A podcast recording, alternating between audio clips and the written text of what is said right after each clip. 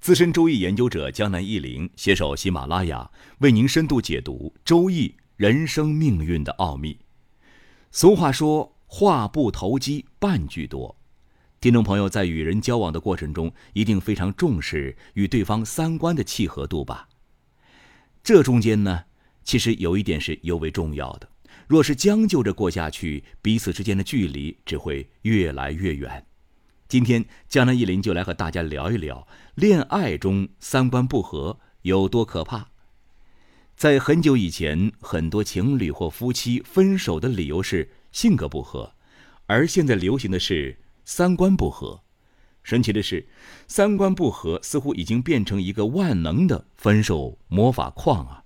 只要感情不合，什么东西都能往矿里面扔。当然，这其中有真有假。要问为什么吗？咱们先问是不是。那么，什么是三观呢？其实也不复杂。江南一林尽量不罗列，而是用很简单的语言来概括：三观即世界观、人生观、价值观。世界观包括了人生观，人生观包括了价值观。从世界观到价值观是逐步细化、具体化的过程。三观如同三块大的基石，一层一层叠起来，成为一座宝塔。越底下的一层是越抽象的。世界观，就是你对世界的认识。我们通常所说的唯心主义和唯物主义，就属于世界观的范畴。好比你相信唯物主义，相信科学。而你的对象却有着《西游记》般的世界观，他认为打雷闪电是雷公电母的作用，流星是天降凶兆，地震是老天爷的发怒了。那么显然，你们的世界观严重不合。大家知道吗？时至今日，还有相当多的人认为地球是平的，这不是搞笑。有一份调查报告显示，三分之一的美国人认为地球是平的，他们还成立了一个平坦地球学会什么的。如果你与认为地球是平的这样的人结婚的话，显然也属于典型的世界观不合呀。再来说说人生观，就是你对人生的认识。显然，人属于世界的一部分，所以对人生的认识自然也属于对世界认识的一部分。但人生观更具体，人生观是基于人或人类生存的目的、价值和意义的看法。这样说起来是不是有点抽象呢？人生观具体可以表现为苦乐观、荣辱观、生死观。比如有享乐主义人生观、厌世主义人生观、禁欲主义人生观、幸福主义人生观、乐观主义人生观等等。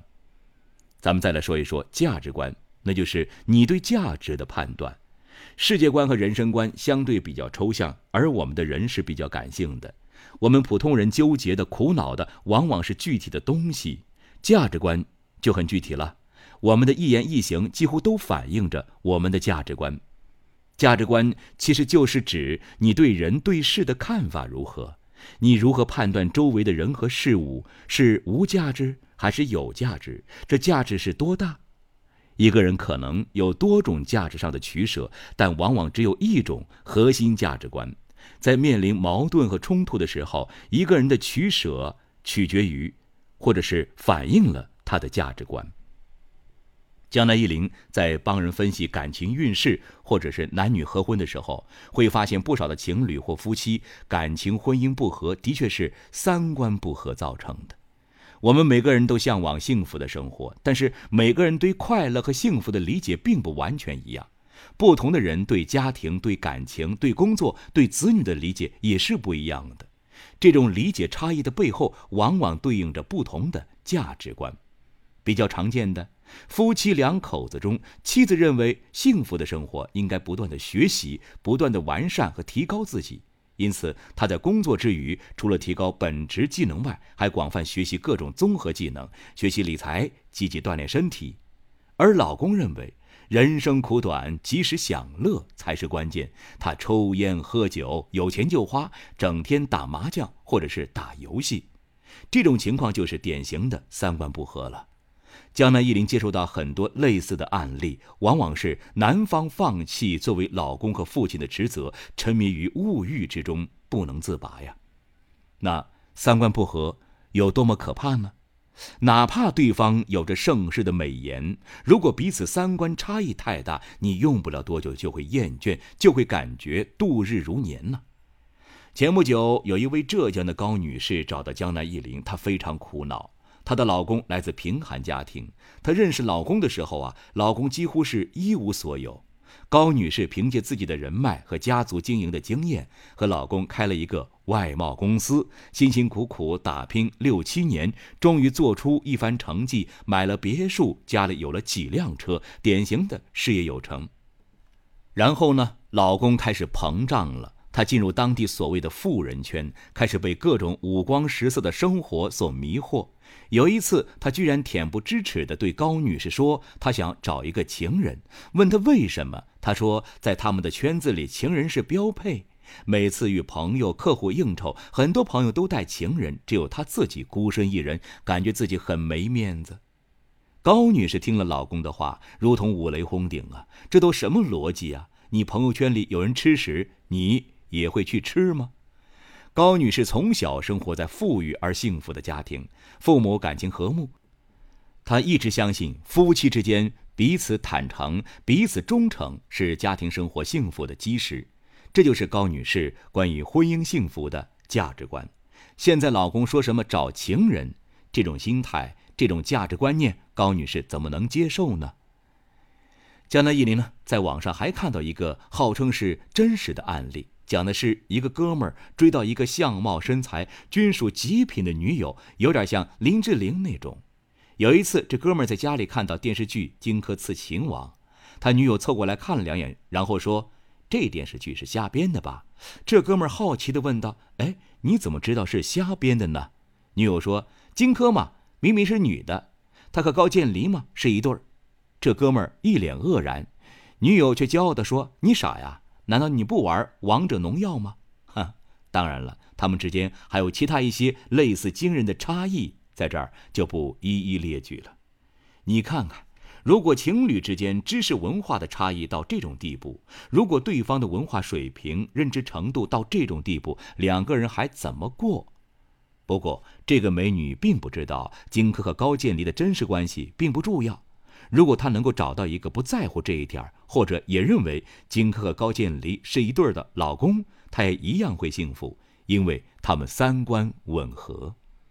江南忆林在这儿要强调的是，不同的三观对应了不同的生活方式。如果你不能接受对方的三观，不想要这种三观对应的生活方式，那你就不要和这个人结婚。关于三观不合，江南忆林在这儿还要提醒几点。第一点，不要把兴趣爱好的不同当做三观不合。比如你喜欢吃甜的，我喜欢吃辣的，这不是什么三观不合。再比如你喜欢打羽毛球，我喜欢游泳，这也不是什么三观不合。遇到这种兴趣爱好不同，要么各玩各的，要么适当的兼容，学习对方的兴趣爱好。但是不得不承认，不同的兴趣爱好有时也是不同价值观的体现。有些兴趣爱好不同，也是三观不合。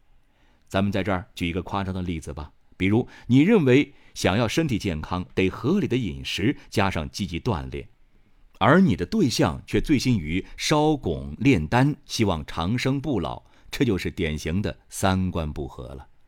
第二点，情侣间三观大致吻合即可，不要妖魔化。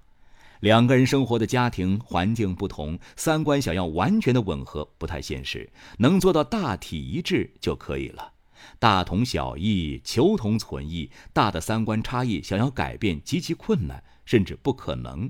细小的细节方面则是可以磨合的，这需要耐心。第三点，在择偶时就应该排除掉三观不合的对象。江南一林经常强调啊，改运重在慎初，三观是否不合，其实很容易观察到。两个人恋爱相处几个月，就足以看出大部分问题。